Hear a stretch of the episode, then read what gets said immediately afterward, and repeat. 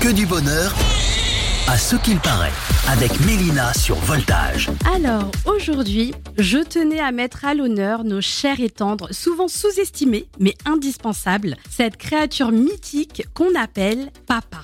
Donc cet être qui, selon les légendes urbaines, peut se transformer en super-héros, en doudou géant ou en mettre du barbecue en un clin d'œil. Et ce qui est incroyable avec le papa, c'est sa capacité à être là juste au bon moment. On dirait en fait qu'il a un sixième sens pour les moments critiques.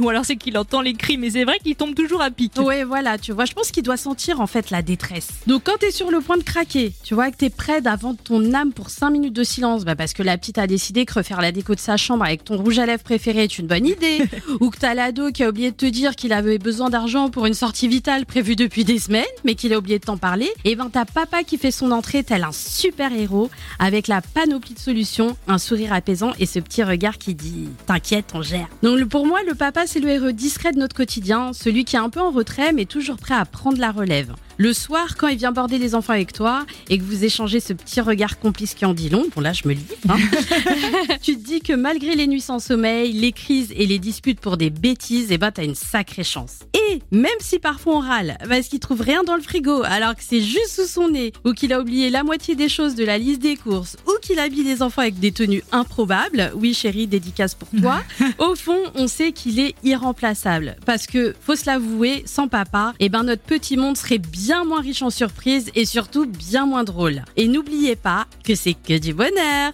Enfin, à ce qui paraît.